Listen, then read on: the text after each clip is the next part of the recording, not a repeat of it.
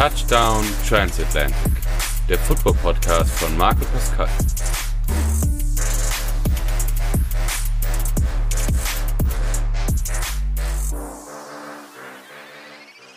Herzlich willkommen zu Touchdown Transatlantic. Erstmal frohes Neues von mir und auch stellvertretend von Marc.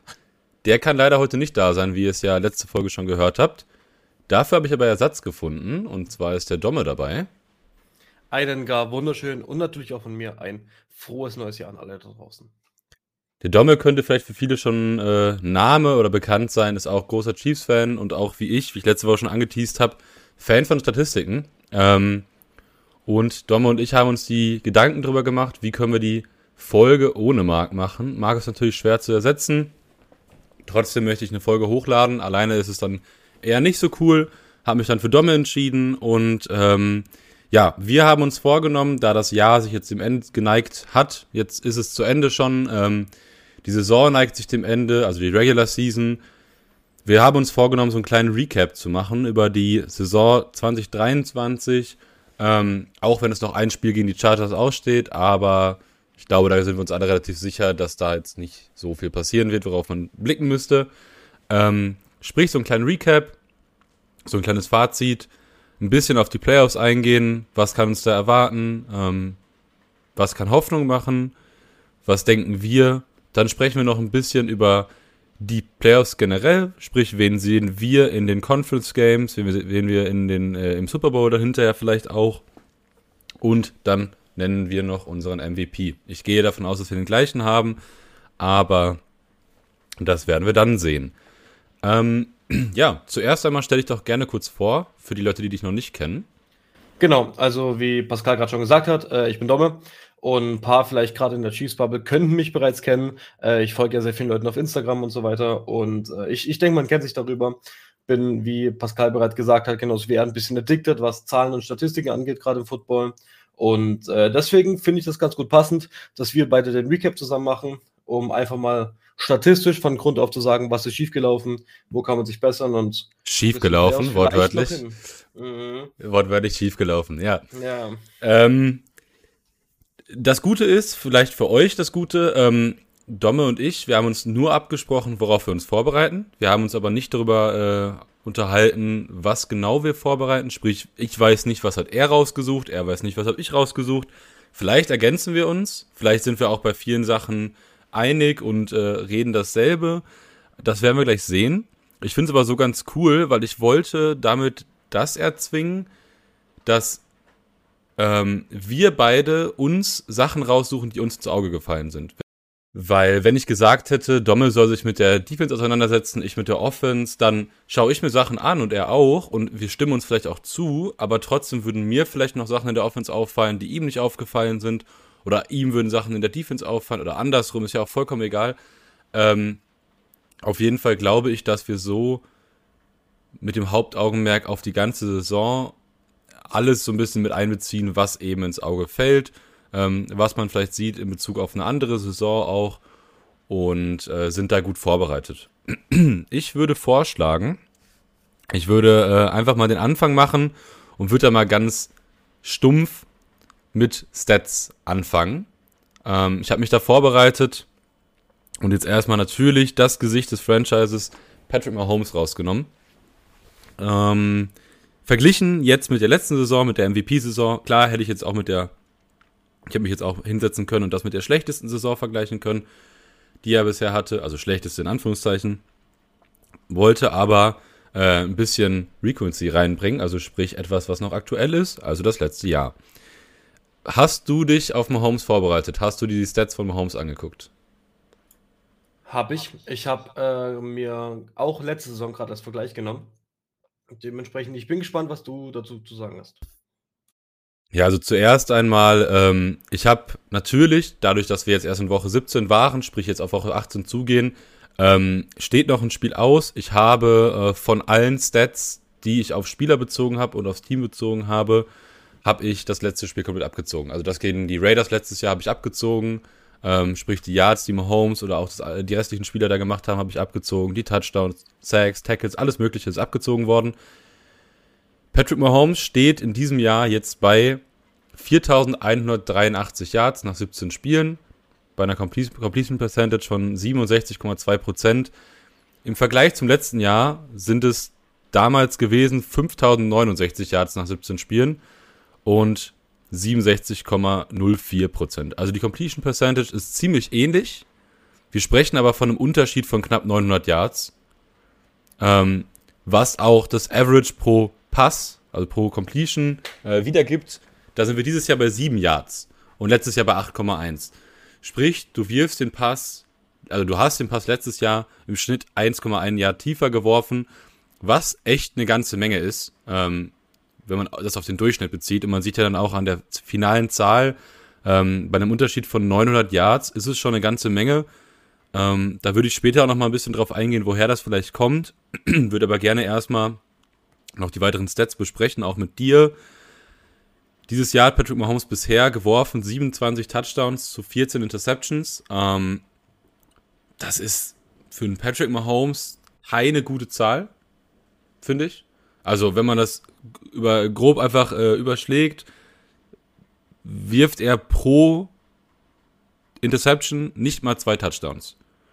Letztes Jahr hattest du 41 Touchdowns zu 12 Interceptions, was deutlich einen Unterschied macht. Also die Difference dieses Jahr ist viel, viel, viel weniger, als es letztes Jahr noch war. Was ich ganz witzig fand, ähm, beide Pässe, also beide tiefsten Pässe, die, die am meisten Yards erbracht haben, natürlich auch mit Yards after Catch, alles drum und dran, sind dieses und letztes Jahr jeweils 67 Yards. Jetzt, äh, die 67 Yards jetzt kamen von Rushy Rice, die waren jetzt gegen die Bengals, äh, das eine Big Play. Letztes Jahr weiß ich jetzt nicht mehr ganz, das habe ich nicht gefunden, aber das fand ich ganz lustig, das wollte ich mit reinnehmen.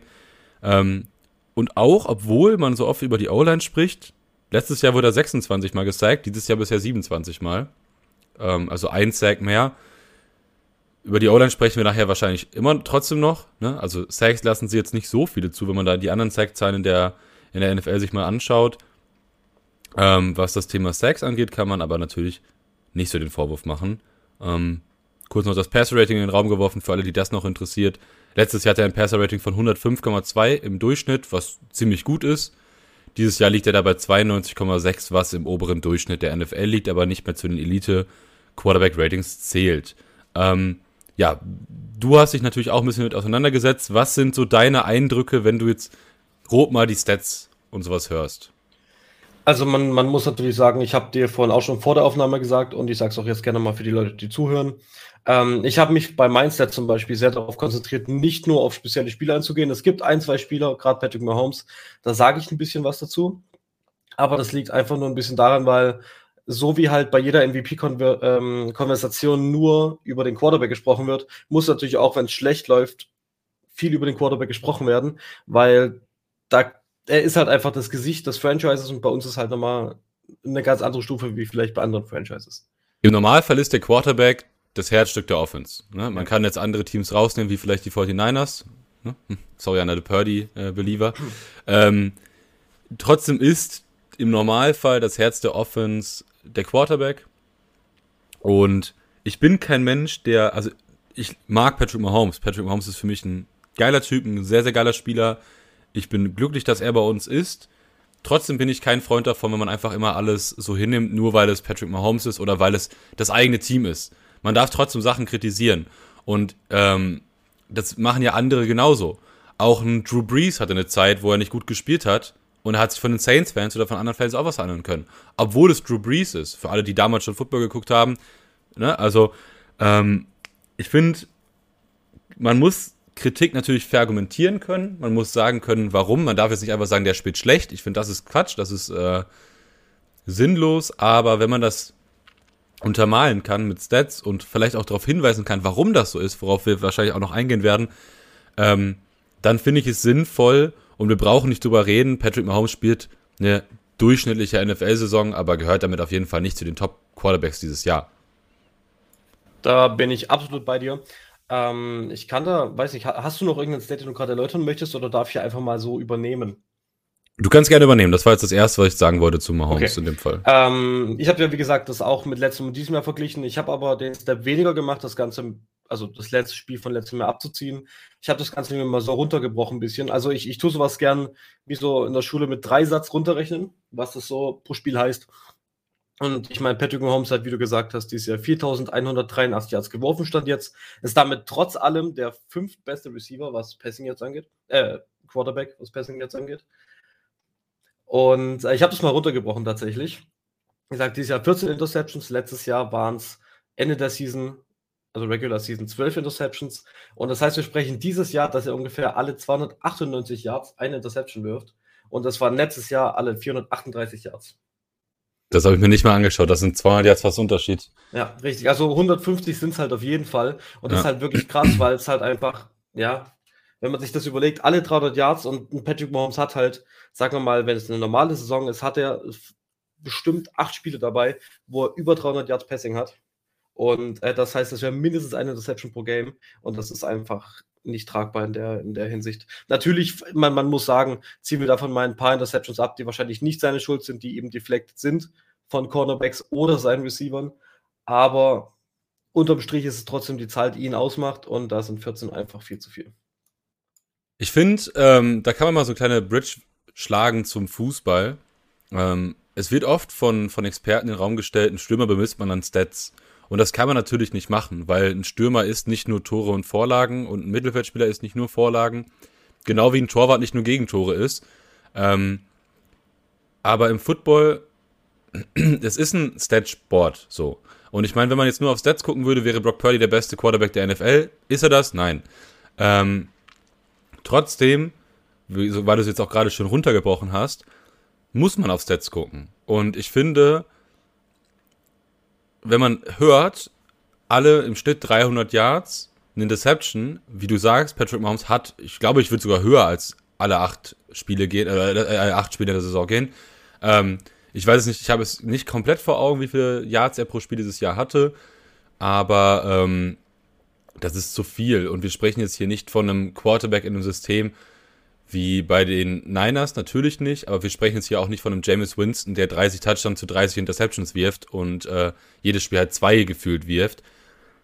Mm, es ist, finde ich, schon, na klar, wie du sagst, man muss auf Drops eingehen und das werden wir auch. Ähm, das ist eine, ist eine riesige Thematik, die wir diese Saison hatten, die, die, die uns auch viel verloren hat. Aber dennoch ähm, sind die Stats leider nicht zu rechtfertigen, finde ich. Also ich, egal ob die O-Line äh, zu viel zulässt, was sie ja gar nicht an Sex, nur auf Sex bezogen zugelassen hat. Ähm, ich gehe nachher auch auf Pressure Rate und sowas ein, aber egal wie die O-Line spielt, Patrick Mahomes hatte im Super Bowl 2021 keine O-Line gegen die Bucks und wir haben gesehen, da hat er trotzdem krass gespielt. Er hat ein unfassbar gutes Spiel gegen die Bucks im Super Bowl gemacht, ohne O-Line. Du hattest 0,0 O-Line. Natürlich konnte er auch nicht viel machen, weil dann waren auch Drops in der Endzone. Ähm, ich ich glaube, der hatte, wurde 56 Mal gepressured oder sowas im Super Bowl damals. Ähm, Patrick Mahomes kann es. Er kann es ja.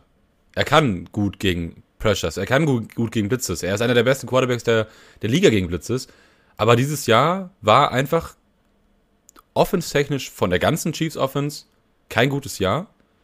Ähm, einziger Standout für mich war da so ein bisschen Rushy Rice und vielleicht auch noch ein Pacheco. Ähm, aber wie du gesagt hast, die Stats sind wirklich nicht gut. Was das ganze Thema Interceptions angeht, vor allem, es kam, glaube ich, auch die letzten Jahre einfach nicht so schlimm rüber wie dieses Jahr. Ich kann auch relativ gut sagen an einem Stat, den ich rausgesucht habe, warum das Ganze so ist. Und zwar war es nämlich so, wir haben letztes Jahr, äh, dieses Jahr, sorry, äh, 1,9 Interceptions pro Game geworfen, okay? Damit sind wir das 26 schlechteste Team der Liga. Und letztes Jahr waren es 0,6 pro Spiel und das war das beste Stat. So, wenn wir jetzt runterrechnen, was der, oder uns mal entgegenstellen, was der Gegner bei uns macht, äh, dieses Jahr macht jeder zweite Gegner bei uns nur eine Interception. Das ist auch nur das 25. Team und letztes Jahr waren es 0,7. Das heißt, wenn man das Ganze wieder hochbricht, sind wir dieses Jahr hochgerechnet bei 17 Interceptions, also jedes Spiel eine. Und äh, vor waren es 10,2 über die komplette Season. So, und bei den Gegnern ist es so, dass wir dieses Jahr nur 8,5 fangen und letztes Jahr waren es aber 12. Das heißt, letztes Jahr hatten wir ein positives Turnover Differential und dieses Jahr ist es ein negatives bei Interceptions. Und dann merkst du halt schon, wenn du einfach halb so viele Possessions nur noch hast, dann kann es halt einfach in der Offense nicht funktionieren. Darauf gehe ich nachher auch nochmal ein. Ähm, unsere Defense ist deutlich besser geworden. Trotzdem sind die Interceptions und Forced Fumbles und Tackles und Sacks weniger als letztes Jahr. Ähm, was ich nicht ganz verstehe, weil Time of Possession, also für alle, die vielleicht sich mit den englischen Begriffen nicht auseinandergesetzt haben, die Zeit, die man selber im Ballbesitz ist, sprich die eigene Offense, war dieses Jahr niedriger und trotzdem sind die Total Stats schlechter, was die Defensive Stats angeht, obwohl unsere Defense grundsätzlich ein Top 3 Unit ist und eine deutlich bessere Saison spielt als letztes Jahr oder auch die letzten Jahre. Ähm, deswegen, ja, also ein Interception pro Spiel, was wir ja fast auch wirklich haben. Patrick Mahomes hat jetzt 14 Interceptions geworfen nach 17 Spielen. Wir sprechen quasi von einer Interception pro Spiel. Ist deutlich zu viel. Ähm, und da würde ich gerne auch nochmal kurz reingehen und auch so ein bisschen auf das Play-Design eingehen, was jetzt sich geändert hat zwischen Matt Nagy und äh, Eric Bieniemy. Wir sind beides Madden-Spieler und ähm, setzen uns auch ein bisschen mehr mit, mit dem Playbook auseinander. Und ich möchte mal kurz deine Einschätzung haben. Ich weiß nicht, ob du dich mit auseinandergesetzt hast. Ähm, ich hoffe nicht. Letztes Jahr hatten wir 91 RPOs. Also RPOs sind Run Plus Options. Äh, Run Plus Options für alle, die es nicht kennen. Sprich, man spielt den Snap und man entscheidet dann kurzfristig, okay, wird es ein Laufspielzug oder wird es ein Passspielzug? Ähm, bei einem RPO ist wichtig zu wissen, blockt die Line für den Lauf, sprich, die O-Line wird so aufgestellt, dass der Running Back läuft oder es ein Scramble vom Quarterback gibt. Bei äh, dem Play-Action, da kommen wir später noch zu, wird für einen Pass-Block geblockt, also wird die Offensive Line so hingestellt, dass man für einen Pass-Play geht. Ähm, sprich, RPO, einfach kurzfristige Entscheidung, auch nachdem der Quarterback die Defense gelesen hat, wie man dann spielt. Letztes Jahr hatten wir da 91 RPOs in der ganzen Saison für 713 Yards, was sehr stabil ist. Ähm, wie viele RPOs hatten wir dieses Jahr? Okay, ich, ich habe mich mit dem Stat wirklich gar nicht auseinandergesetzt. Hast du mich gut auf den kalten Fuß, Fuß erwischt. Ähm, ich würde es einfach mal sagen, weil ich weiß, wir spielen nicht so viele. Ähm, würde ich jetzt einfach mal, ich ganz dumm Wert. Ich sage jetzt einfach mal ungefähr 40. Das ist noch kein Drittel, aber es ist trotzdem weniger als die Hälfte. Ich, ich schmeiß mal 40 in den Raum. Wir sind knapp über der Hälfte. Wir sind bei 54 ah, okay. RPOs für 336 Yards. Sprich, die waren von den Yards, die bei rausgekommen sind, nicht viel unerfolgreicher, aber du hast sie deutlich weniger eingesetzt. Und ich fand die letzten Jahre, also für, wirklich für alle Taktikfüchse, das ist eine Folge für Taktikfüchse, ähm, äh, für alle, die sich damit beschäftigen, RPOs waren neben den Deep Threats und Deep Passes von Patrick Mahomes das Hauptinstrument der Offense, meiner Meinung nach. Also RPOs ähm, waren eines der Stilmittel von Eric Bieniemy. Matt Nagy nutzt sie deutlich weniger und ich verstehe nicht ganz warum.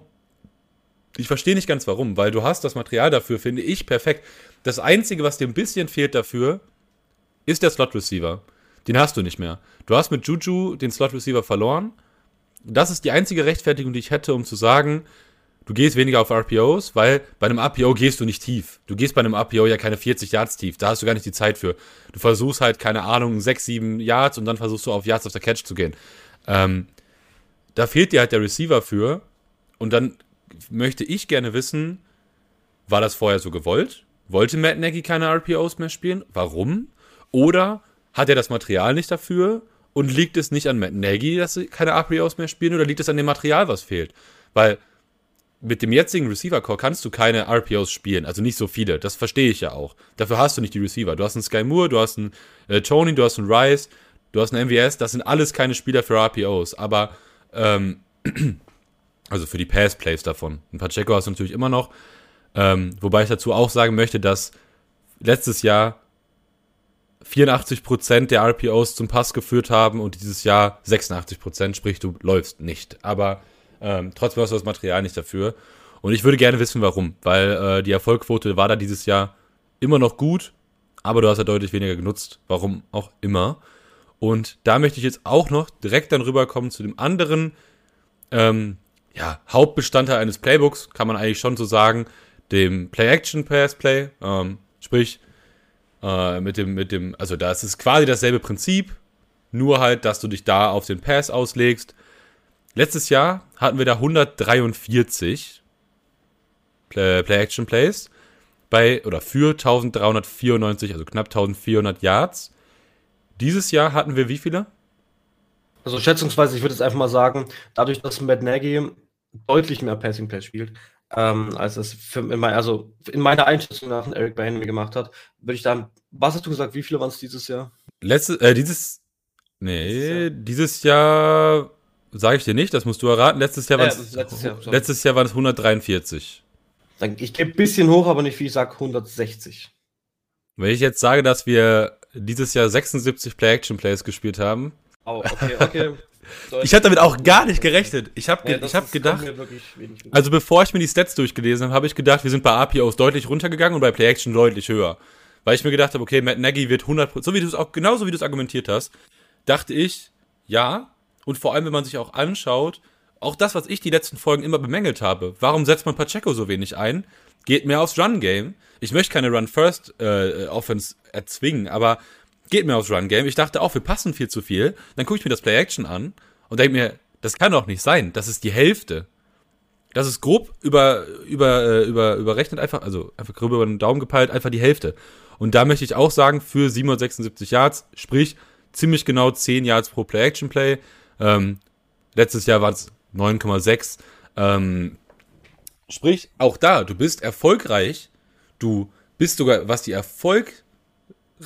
Erfolgreichquote angeht, äh, die Completion Percentage, bist du, oder die Yards, bist du immer noch besser geworden als letztes Jahr. Natürlich bei weniger Versuchen ist es natürlich immer alles ein bisschen runterzurechnen.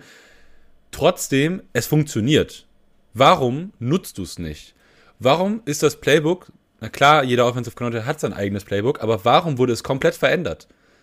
Wenn es doch funktioniert, never change a running system.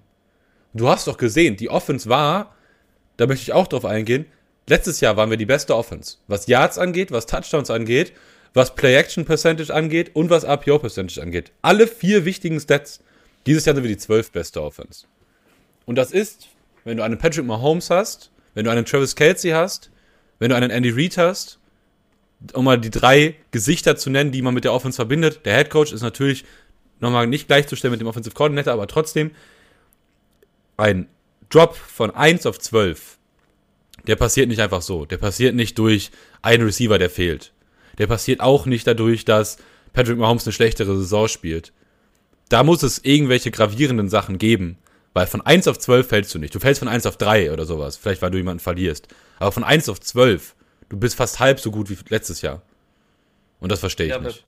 Wenn man, wenn man halt auch überlegt, ähm, in den äh, NFL-Playoffs haben wir 14 Teams, das heißt, wir sind gerade so, was diese Werte angeht, ein Playoff-Team. Und äh, ich glaube, genauso verkaufen wir uns auch aktuell, aber das sollte auch definitiv nicht sein, weil vom Umschwung von vorletztem Jahr auf letztem Jahr haben wir deutlich mehr Playmaker und Gesichter der Franchise verloren wie jetzt von letztem Jahr auf diesem Jahr. Das hätte man deutlich, deutlich schlimmer merken müssen. Und ich denke auch trotzdem jetzt noch, dass das so ein bisschen die Nachwehen sind von den Leuten, die vor zwei Jahren weg sind, wie die Leute, die jetzt gerade auf dieses Jahr weg sind. Da gebe ich dir recht. Ähm, das sehe ich auch so. Ich glaube, also letztes Jahr hast du, um jetzt mal den Verlust vom letzten Jahr mit einzubeziehen, also von vorletztem Jahr auf letztes Jahr einzubeziehen, Tyreek Hill, ähm, das hast du letztes Jahr gut gemanagt bekommen. Jetzt spielst du aber eine Offense, wo Tyreek Hill der Go-To-Guy gewesen wäre. Letztes Jahr hast du eine Offense gespielt, so wie man es auch lange bei den Jaguars zum Beispiel gesehen hat, dass du halt einfach viel mit dem Slot-Receiver spielst. Das hat funktioniert. Dieses Jahr möchtest du auf einmal eine Offense spielen, die viel auf Big Plays geht. Du versuchst es zumindest, du kannst es aber nicht, weil du dafür nicht die Spieler hast. Justin Watson ist kein äh, Receiver, den du, also er ist ein guter Receiver, der spielt auch eine gute Saison, aber es ist kein Spieler, den du für sowas einsetzen möchtest. Ein Rushy Rice ist ein Rookie, der spielt eine phänomenale Rookie-Season und ich bin großer Fan von ihm. Trotzdem fehlt dir da, wenn du sowas spielen möchtest, fehlt dir da ein Tyreek Hill. Oder vielleicht Mike Evans. Oder jemand anderes, der, äh, der reliable ist. Ähm, du hast aber nicht die Person, die du dafür einsetzen kannst. Und ich verstehe, dass es nicht funktioniert. Und ich, jeder sieht es. Man kann mir nicht sagen, dass, dass die Chiefs, dass die, ähm, die Verantwortlichen und vor allem auch, dass Matt Nagy nicht sieht, dass es nicht funktioniert. Das kann man mir nicht erklären. Du hast jetzt gegen die Bengals das Playbook angepasst und der erste Drive sah richtig gut aus und danach war es auch wieder Müll. Und ich verstehe es nicht. Ich kann, also ich kann mich darüber aufregen, den ganzen Tag, weil ich es einfach frustrierend finde.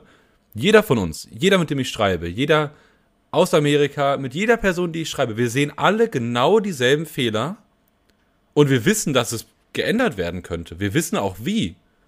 Aber man macht es nicht. Und das verstehe ich nicht. Und wie du gerade gesagt hast, wenn man sich nur mal die Stats anguckt von der Offense her, wie die 12 beste Offense, damit bist du gerade im Playoff-Team. Gerade so. Und von dem, was wir gerade spielen, sind wir für mich kein Playoff-Team. Wie wir gerade spielen, sind wir kein Playoff-Team. Auf keinen Fall.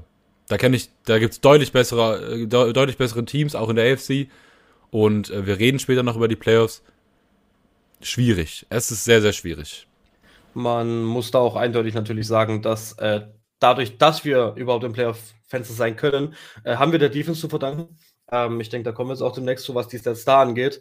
Aber wenn wir nur nach der Offense gehen würden und die Defense von letztem Jahr mitnehmen würden, wir lassen jetzt mal die Reinzahlen, was Sex und sowas und Interception gefangen ist, raus. Aber was so die, die allgemeine Stärke der Defense, die man von außen direkt sieht, auch wenn man sich nicht so mit den Stats direkt beschäftigt, ähm, dann werden wir definitiv kein Playoff-Team. Da werden wir Mitte, wenn überhaupt. Mit der Defense vom letzten, mit der Defense vom letzten Jahr wären wir kein Playoff-Team gewesen.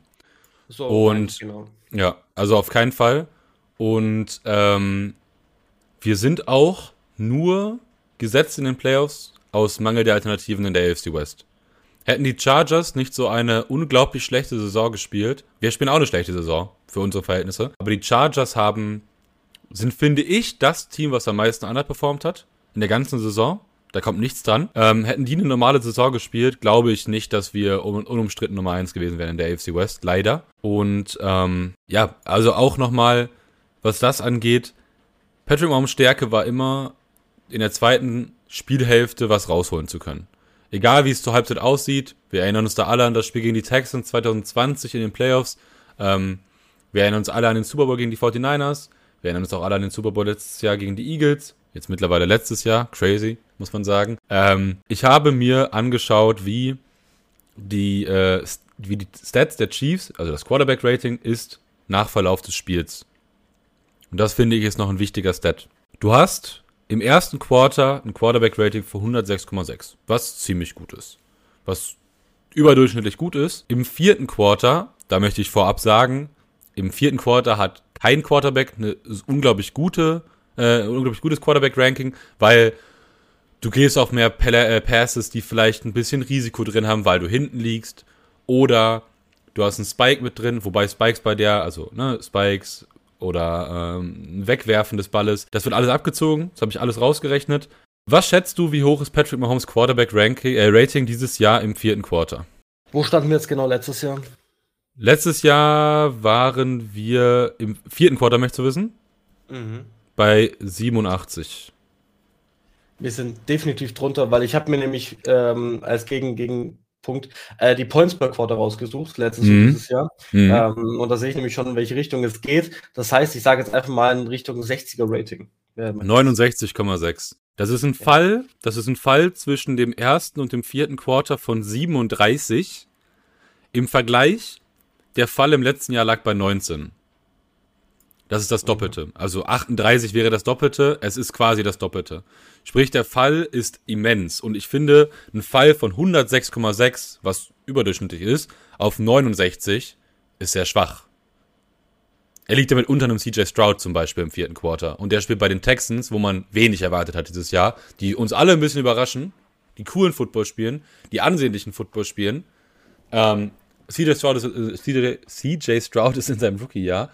Ähm, und ist im Normalfall bei den Texans im vierten Quarter mehr gefragt, noch was zu liefern, als ein Patrick Mahomes es bei den Chiefs sein sollte. Und es macht mir irgendwie, es gibt mir alles zu bedenken. Leider. Ich, ich weiß auch gar nicht, was man da oder wie man das groß rechtfertigen möchte. Du hast jetzt auch gerade nochmal die Stats angesprochen. Ähm, wir machen, ich glaube, ich habe es rausgesucht, fünf Punkte pro Spiel weniger als letztes Jahr im Schnitt. Äh, sieben sogar tatsächlich. Sieben? Okay, ich hatte fünf, aber vielleicht habe ich mich auch. Nee, das war bei der Defense, sorry. Der kommt später noch. Aber sieben Punkte im Schnitt pro Spiel weniger. Du hast einen Touchdown. Das ist ein Touchdown pro Spiel weniger. Ähm, also 18 Touchdowns pro Saison weniger, die man ja fast auch errechnen kann. Wir haben dieses Jahr 27 geworfen, letztes Jahr 41.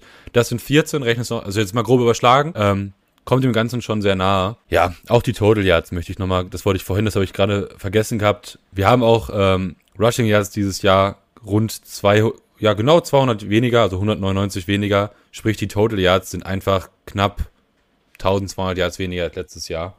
Und das, obwohl du mit Matt Nagy jemanden holst, der mehr passen möchte, hast du weniger Passing Yards. Dann denkst du, okay, vielleicht Pacheco spielt ein gutes Jahr, vielleicht hast du da ein bisschen mehr geholt, aber auch da bist du drunter. Ähm, ja, also offensiv technisch Hast du da etwas noch zum Abschluss auf der Offense-Seite? Weil ich möchte nicht nur negativ sprechen, ich möchte auch auf die Defense, die ihren Upsala, die Defense, äh, die auf jeden Fall ihren Ruhm verdient, auf die möchte ich eingehen. Hast du irgendwas für die Playoffs, was Hoffnung machen kann? Offense-mäßig gesehen. Ähm, schwierig. Also, das Ding ist, ich bin ziemlich froh auch, dass Pacheco letzte Woche gegen die Banks wieder da war. Den hast du nämlich wieder gemerkt. Der hat ja, definitiv. 130 Rushing Yards gehabt, soweit ich das gerade richtig im Kopf habe. Ähm, der hat wieder wirklich ein Hell of Game geliefert. Ich meine, man muss auch sagen, Pacheco ist, glaube ich, für mich mittlerweile einer der Top 5 Running Backs der Liga. Ähm, wenn Pacheco den Ball bekommt, dann weißt du, dass er positive Yards macht. Du weißt, er macht Yards per Carry und du weißt, weißt vor allem, er macht Yards after Contact. Und das ist, glaube ich, das, was bei einem Running Back wirklich wichtig ist. Und äh, ich denke, wenn sich da Andy Reid ein bisschen einmischt und vielleicht mehr das Ruder in die Hände von einem Pacheco gibt und ein bisschen Mahomes entlastet, dann ist es vielleicht machbar. Aber das ist halt auch je nachdem, gegen wen man spielt. Genau, gegen wen man spielt, da kommen wir gleich noch zu. Ähm, ich möchte dir komplett zustimmen, wirklich komplett. Ich würde mir wünschen, dass man sich vielleicht nochmal vor dem Chargers-Spiel, was ja wirklich irrelevant ist, es geht um rein gar nichts mehr aus unserer Sicht, ähm, dass man sich vielleicht nochmal hinsetzt, was hat dieses Jahr nicht funktioniert, was könnte man aus letztem Jahr noch ein bisschen mit reinnehmen, dass man vielleicht ein bisschen mehr APO wieder spielt, ein bisschen mehr Play-Action wieder spielt. Ähm, das würde ich mir wünschen.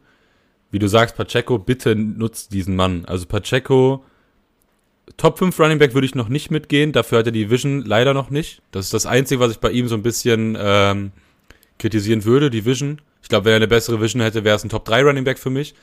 Aber einfach dieses Herz, was er auf dem Platz lässt, also er lässt sein Herz auf dem Platz, das finde ich geil.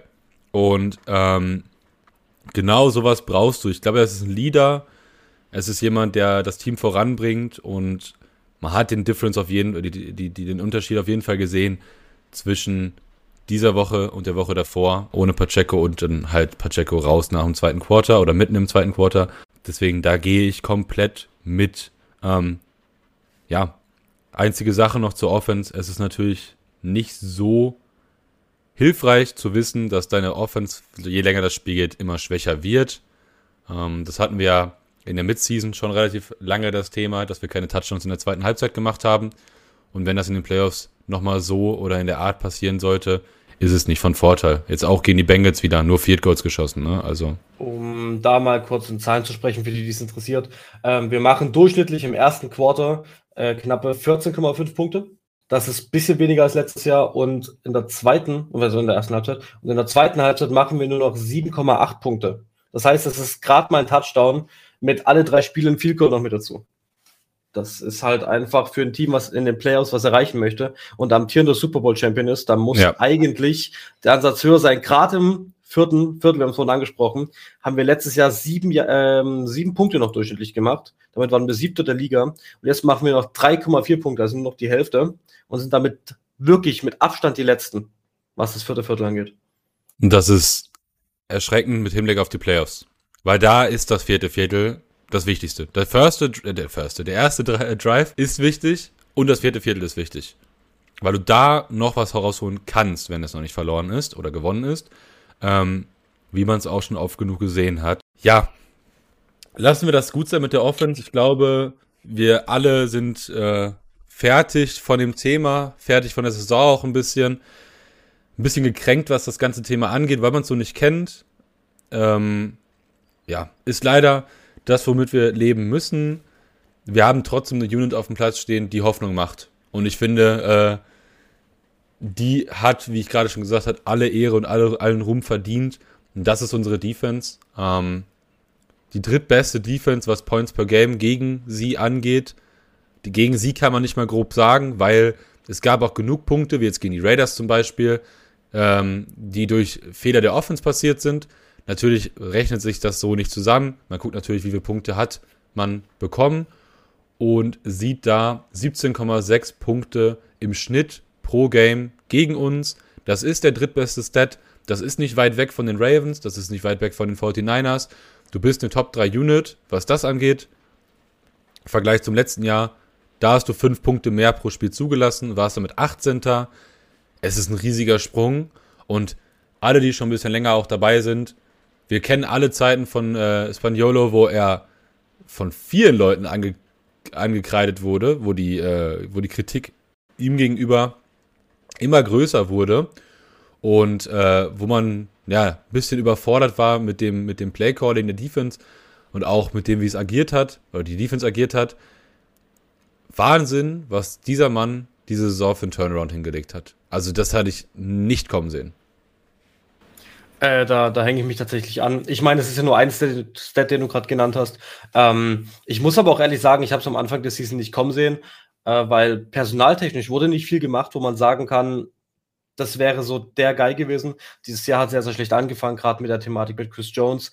Ähm, hat, denke ich, auch sehr, sehr viel Unruhe mit den Defense reingebracht. Äh, du hast mit Charles Omenu einen eigentlich ziemlich guten Passwasher geholt, aber die ersten Spiele alle ausfallen musste, leider. Ähm, du hast das jetzt ein zweites Jahr geht und natürlich unseren Erstrunden-Pick. Ähm, ich habe, oder und natürlich Du Tranquil, darf man nicht vergessen. Aber das sind alles Namen, von denen erwartest du dir keine Monster Big Plays, sondern einfach nur ein bisschen Stabilität. Aber dass es so viel bringt, hätte, glaube ich, keiner, keiner, der nicht wirklich Teil des Teams ist, gedacht. Ich habe mir da auch nochmal angeschaut. Ähm, die Defense ist vor allem ziemlich jung.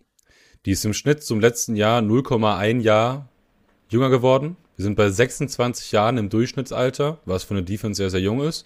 Äh, du hast gerade angesprochen, ähm, Felix, der gedraftet wurde, der jetzt noch nicht den riesigen Impact dieses Jahr hatte, aber das hat, glaube ich, auch keiner erwartet. Ähm, man hat natürlich BJ Thompson, der jetzt auch noch nicht den Impact hatte, aber das kommt noch, da bin ich mir ziemlich sicher. Aber du hast, also Tranquil, wow, was eine Saison. Ich glaube, damit hat niemand gerechnet. Du hast ihn dir geholt als Linebacker und wir haben wirklich guten Linebacker-Core, aber ähm, dass er so eine gute Saison spielt, crazy. Du hast einen der besten äh, eines der besten Cornerback-Duos. Du bist, was deine Cornerbacks und Safeties angeht, für die nächsten Jahre sehr gut aufgestellt. Wenn wir Snead verlängern, wovon ich ausgehe und was ich wirklich hoffe, lieber Snead als Chris Jones. Ähm, deine Secondary ist wirklich loaded, wie man das in Fachkreisen sagen würde. Ähm, Wahnsinn. Und ich finde, es macht einfach Spaß zu sehen, was man mit einer jungen Unit und so einer guten Unit in der Defense alles reißen kann. Und nicht ohne Grund sagt man Defense wins Championships. Also wenn ich den Mark dieses Podcasts mal kurz beleben kann, auch mit so einer Unit kann man als Chiefs äh, den, äh, den Super Bowl Run hinlegen und am Ende vielleicht ganz oben stehen. Genau, würde ich, würde ich wahrscheinlich genauso unterschreiben. Ähm, bei dem Film Draft Day, den kennst du bestimmt auch, da wird auch gesagt, äh, die Offense macht das Stadion voll, aber die Defense gewinnt dann final doch den Ring. Ähm, und ich glaube, das ist relativ gut gesagt, wenn sich halt, wir haben ja vorhin, du hast mich gefragt, ähm, wie wir das Ding noch gewinnen können, äh, Pacheco laufen lassen und die Defense, wenn die weiter ihr Ding macht, weil die, die machen einfach wirklich, wirklich gute Sachen den ganzen Tag, wenn ich mir alleine angucke. Ähm, was denkst du denn? Wie oft forcen wir denn Gegner zu einem Punt, beziehungsweise, ich sag's mal so, letztes Jahr haben wir alle 0,06 Plays einen Gegner zum Punt geforst und waren damit 23. der Liga, also schon relativ weit hinten. Letztes Jahr 0,06. Ich habe es mir nicht genau. angeschaut. Boah, das ist eine schwierige Stat zum Schätzen. Mhm. Ähm, Vor allem, weil der, der Wert halt auch nicht greifbar ist mit 0,06. Also letztes Jahr alle 0,06 gab es einen Punt.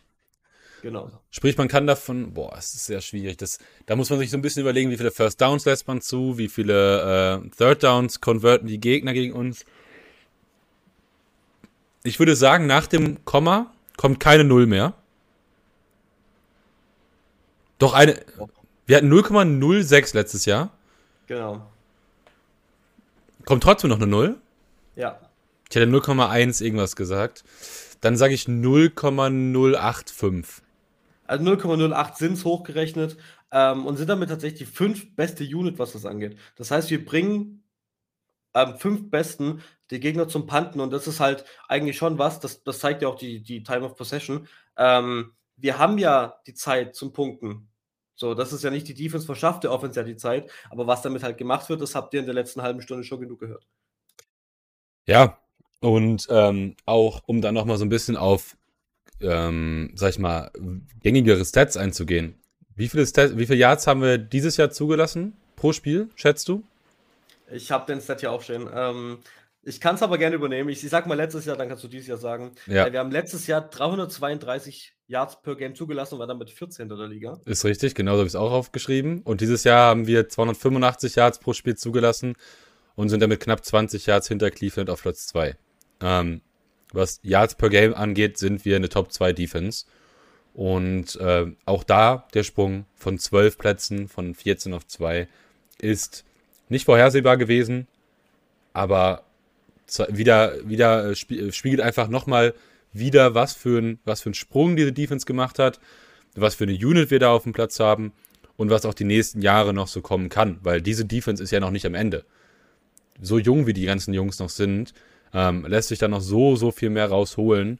Und ich glaube, dass wir da, was das angeht, die nächsten Jahre extrem Spaß haben werden. Ähm, auch dieses Jahr, wir lassen im Schnitt 17 First Downs pro Spiel zu. Das hast du dir wahrscheinlich auch angeschaut. Letztes Jahr waren es 20 pro Spiel. Das sind drei mehr gewesen letztes Jahr. Wenn man das hochrechnet, sind es 54 aufs Jahr gesehen. Das ist ein immenser Unterschied. Also drei First Downs. Wenn man mal grob rechnet, ein First Down kostet zwei, drei Minuten. Wenn es normal gespielt wird. Sagen wir mal zwei, ja, zwei Minuten, 15, ja. sagen wir mal drei Minuten, zwei bis drei Minuten. Du holst deine Offense in der Theorie damit sechs, sieben, acht, neun, zwischen sechs und neun Minuten pro Spiel raus. Einfach dadurch, dass du die Defense, äh, dass du die gegnerische Offense mit deiner eigenen Defense bei drei First Downs weniger hältst. Und das ist, man kann es ja, glaube ich, sogar wirklich drei, ja, drei Minuten ist, glaube ich, ganz, ja, zwei bis drei Minuten. Also mit Timeouts ja. und allem drum und dran, ne, klar, aber ähm, ist, glaube ich, ganz sinnvoll, das so zu rechnen. Ja, ähm, sprich, gerade schon angesprochen, auch von dir nochmal, was macht Hoffnung für die Playoffs? Unsere Defense, äh, Pacheco und es ist trotzdem noch ein Patrick Mahomes. Patrick Mahomes kann an einem guten Tag immer noch gegen jeden gewinnen. Er kann jeden Quarterback im, äh, im direkten Duell schlagen. Und vor allem möchte ich da mal kurz schon mal drauf ansprechen, auf die Playoffs. Egal gegen wen wir spielen, da kommt gleich eine Frage von mir zu. Wir haben Top-Cornerback-Duo und wir spielen gegen die Dolphins oder gegen Buffalo. Du spielst gegen einen Quarterback, der gerne mal eine Interception drin hat. Ähm, das kannst du zu deinem Vorteil nutzen. Egal, ob es jetzt gegen Josh Allen ist oder gegen Tour. Später gegen Lamar Jackson vielleicht. Ähm, das kannst du zu deinem Vorteil nutzen. Und da möchte ich direkt die Brücke schlagen. Wie sieht es für dich aus? Ich habe Woche 18 durchgetippt. Würdest du lieber zu Hause in der Wildcard gegen Miami spielen und dann, wenn du gewinnst, in der Division Round in Buffalo? Weil ich habe getippt, dass Buffalo gegen Miami gewinnt. Oder würdest du lieber haben, dass Miami jetzt gewinnt und du in der Wildcard zu Hause gegen Buffalo spielst?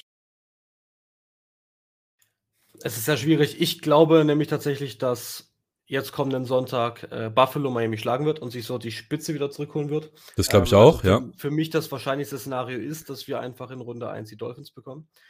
Ähm, zu Hause dann, ja.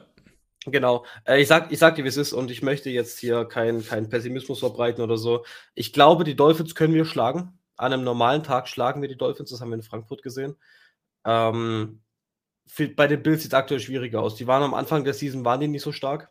Die haben ein bisschen geschwächelt. Josh Allen hat geschwächelt, das haben wir alle gesehen.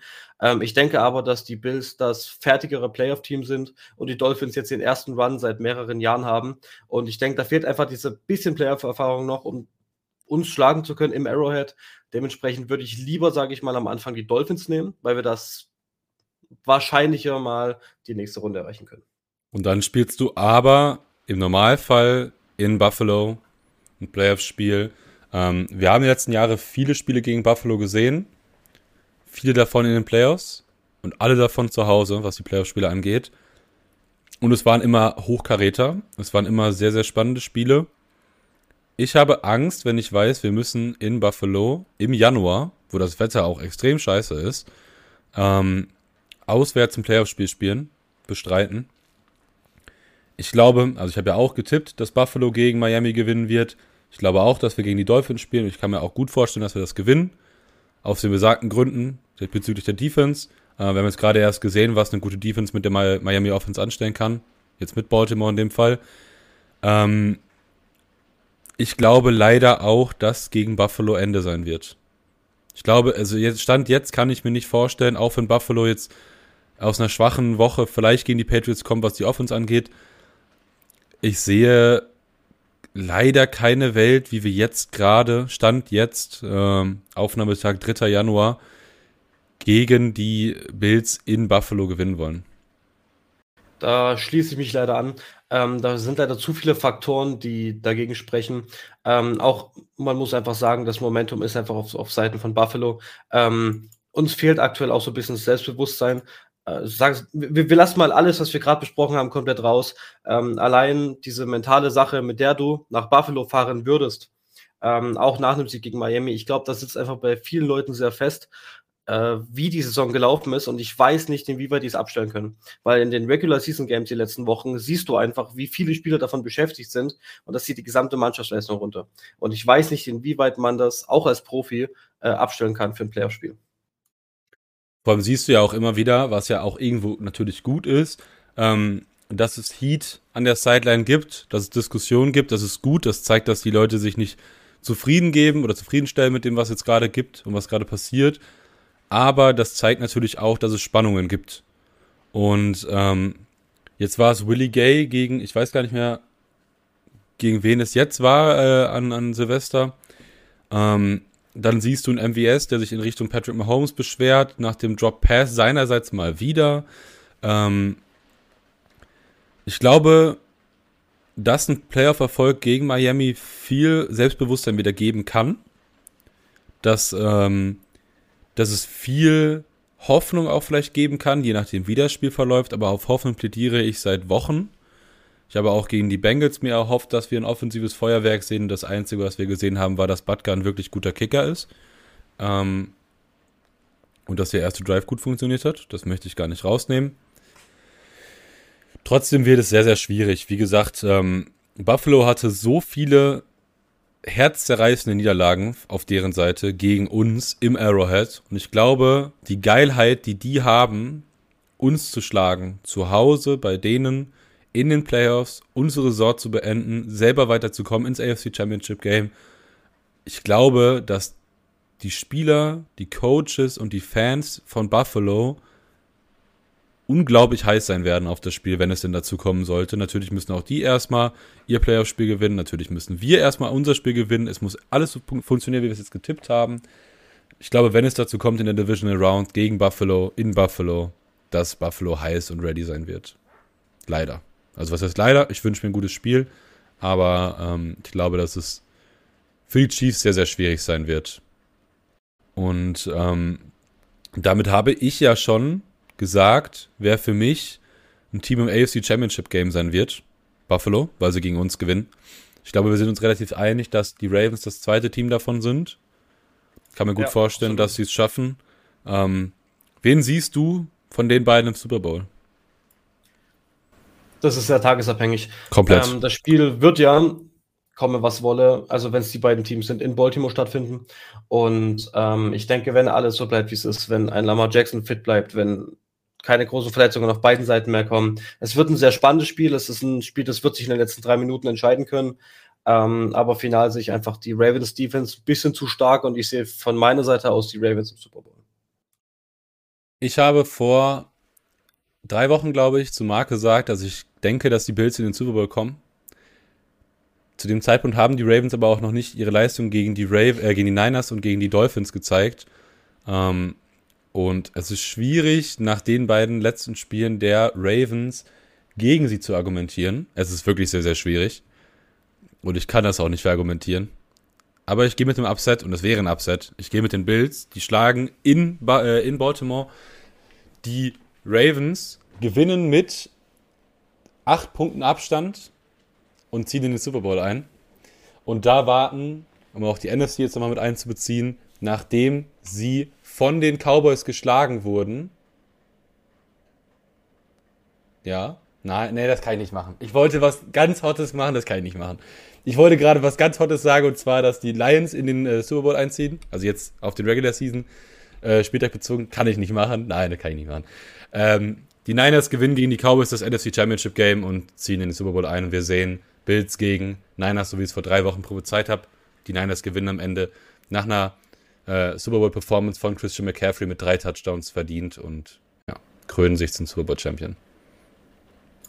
Ähm, ich glaube, da kann ich so ein bisschen unterschreiben. Also ich sehe Dallas genauso wie die Niners im NFC Championship Game. Ähm, auch hier denke ich, werden die Niners einfach, weil sie das komplettere Team sind, in den Super Bowl einziehen. Und äh, auch ich sehe tatsächlich die Niners als Super Bowl Champion. Habe ich aber tatsächlich auch äh, vor der Saison schon so getippt. Vor der Saison habe ich Eagles gegen Chiefs getippt mit einem Sieger der, mit dem Sieg der Eagles. Ähm, das wird von beiden Seiten wahrscheinlich schwierig, wenn man momentan sich beide Teams so anguckt. Ich hätte schon gerne gesagt, dass die Lions gegen die Bills im Super Bowl sind, weil ich glaube, das wäre ein Super Bowl für die Fans, den ähm, niemand auf der ganzen Welt jemals vergessen würde. Aber nee, das kann ich nicht machen. Äh, das traue ich mich nicht. Was, ähm, jetzt mal ein ganz dummes Szenario. Was machen wir denn mit den Browns? Also ich, ich sage dir ehrlich, ich sehe die Browns definitiv in einem möglichen Titelfenster, auch mit Joe Flacco als Backup. -Quarterback. Also die Browns gewinnen für mich gegen die Jaguars. Wenn die Jaguars, also gegen das äh, AFC South Team, werden sie gewinnen und werden auch in der Divisional Round stehen, werden dann aber, glaube ich, in Baltimore beim Divisional Duell quasi, ähm, werden sie verlieren. Gehe ich von aus. Ja, schwierig. Joe Flacco spielt aktuell eine, eine relativ attraktive Offense. Dafür, dass äh, ja, die Offense von den Browns ja definitiv nicht die stärkste Unit war.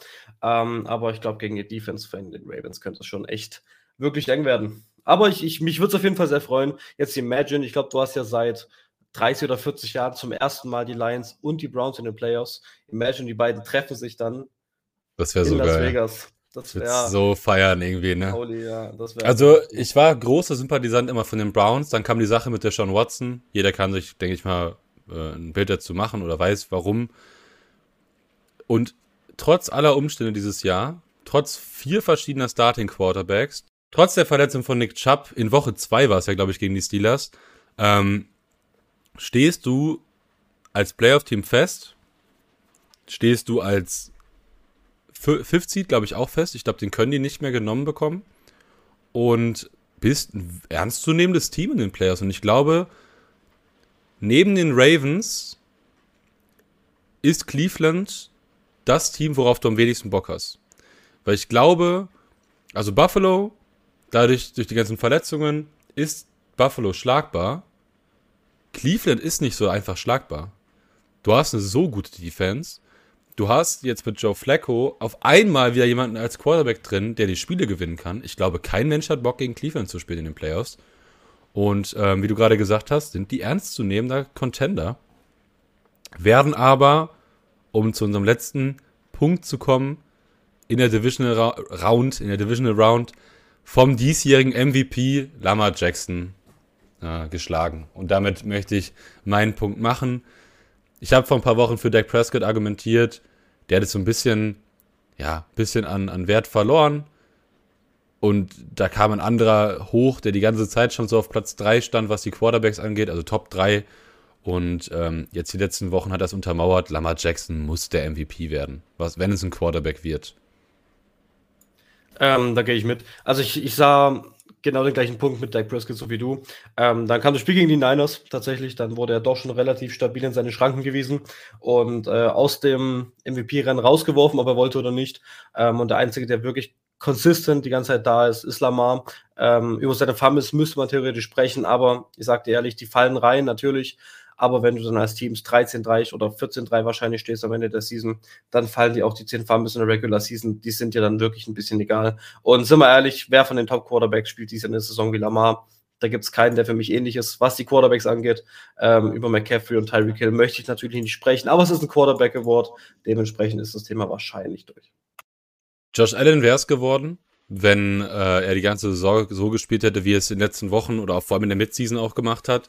Ähm, ich glaube, du hast bei Dak Prescott gerade gesagt, dass er gegen die Niners abgefallen ist. Ich denke mal, du meinst gegen die Bills, oder? Weil gegen die Niners das Spiel war ja relativ früh in der Saison und danach ging es ja erst richtig oh, los bei ihm. Ja. Ja, ähm, Dann das Spiel gegen die Eagles für Dak Prescott war so ein bisschen, wo ich gesagt habe, wow, also der ist ernstzunehmender MVP-Kandidat. Aber Lamar Jackson hat mit dem Spiel gegen die Niners und jetzt auch gegen die Dolphins, äh, ich glaube, damit hast du dich verwechselt gehabt. Oder, äh, ja, also damit hast du dich. Äh, ja, ich habe das Spiel gegen die Bills gemeint. Sorry ja. dafür. Ähm, ja, also Lamar Jackson, wenn man gesehen hat gegen die Niners, wie er da gespielt hat, jetzt auch gegen die Dolphins. Er hat drei Pässe nicht angebracht gegen die Dolphins und hat für fünf Touchdowns geworfen. Er hat fast doppelt so viele Touchdowns geworfen, wie Pässe nicht angebracht. Das ist Wahnsinn. Wie du gesagt hast, der MVP ist ein Quarterback Award und ich glaube, wir sind uns relativ einig, es wird Lamar Jackson und es ist auch verdient. Es ist verdient. Definitiv, de definitiv. Er kriegt seinen zweiten Award und ich muss auch sagen, die Ravens, die spielen, die spielen schön Football. 100 Prozent. Ähm, so, mir, mir gefällt die Offense und man muss auch sagen, die sind auch sehr verletzungsgeplagt. Mark Andrews ist früh ausgefallen in der Saison, ähm, der wirklich ein Top 2 Titan ist normalerweise. Ähm, hinter Travis Kelsey wahrscheinlich der Beste der Liga, äh, normal im Tag. Ähm, du hast im Season 1 Spiel J.K. Dobbins verloren, direkt mit dem Kreuzband ist raus für die restliche Season, sein Nummer 1 Running Back. Ähm, Keaton ja. Mitchell, den upcoming Running Back, hast du dann verloren. Genau, Jetzt vor kurzem. Vor kurzem, aber ja. fällt natürlich auch mit rein, klar. Ja, also ähm, ich glaube, wir sind uns beide relativ einig. Die Ravens sind das beste Team der AFC, auch wenn ich trotzdem auf die Bills setze, weil sie an einem guten Tag, finde ich, jedes Team schlagen können. Ja, Lamar Jackson ist der MVP. Die Chiefs gewinnen den Super Bowl. Nein, doch, Marc, du bist in allen Ehren, du bist doch quasi auch hier. Ähm, ich, abschließend möchte ich nur noch sagen, es ist krass, wie schnell diese 18 Wochen vorbeigegangen sind. Es ist heftig, wirklich. Also, wir haben jetzt schon wieder Januar. Die Saison neigt sich dem Ende zu. Ich freue mich unglaublich auf die Playoffs. Ich glaube, das werden dieses Jahr wieder sehr, sehr krasse Playoffs. Letztes Jahr haben sie mir nicht so gut gefallen, also die groben Playoffs. Ich glaube, dieses Jahr werden die Playoffs extrem geil. Es sind extrem geile äh, Teams in den Playoffs, extrem geile Storylines. Lions gegen Rams vielleicht. Geil, würde ich übel feiern. Und ich glaube, wir können uns extrem auf die Playoffs und vor allem auch auf einen extrem geilen Super Bowl freuen, weil es gibt ernstzunehmende Contender und jeder hat seinen Case dafür. Ähm, ja, ich würde dir gerne abschließend die letzten Worte geben und bedanke mich vielmals, dass du dabei warst. Vielen Dank, dass du eingesprungen bist. Ich hoffe, das war für euch alle so cool, wie, für, für, wie es für mich war, auf jeden Fall. Ähm, auch cool, wie viel du vorbereitet hast, deine Stats und sowas. Finde ich sehr, sehr geil, wenn man da auch so ein bisschen was mit reinbezieht. Die Folge ist vielleicht nicht für jeden was gewesen, weil es halt einfach weniger Smalltalk und mehr Stats rein, äh, Stat-wise war. Aber mir hat sehr, sehr viel Spaß gemacht. Danke an dich und wie gesagt, das letzte Wort gebe ich dir. Gut, dann natürlich von mir auch nochmal ein ganz, ganz großes Dankeschön, dass ich einspringen durfte für den Marc. Da gehen auch nochmal ganz, ganz liebe Grüße raus. Ich hoffe, er hört die Folge. Ähm, liebe Grüße nach KC. Und ich würde euch auf jeden Fall sagen, ich wünsche euch allen eine schöne Woche 18 und dann uns allen noch einen guten, hoffentlich noch so erfolgreich wie möglichen Playoff-Run. Und äh, wer weiß, vielleicht hört man sich ja irgendwann wieder.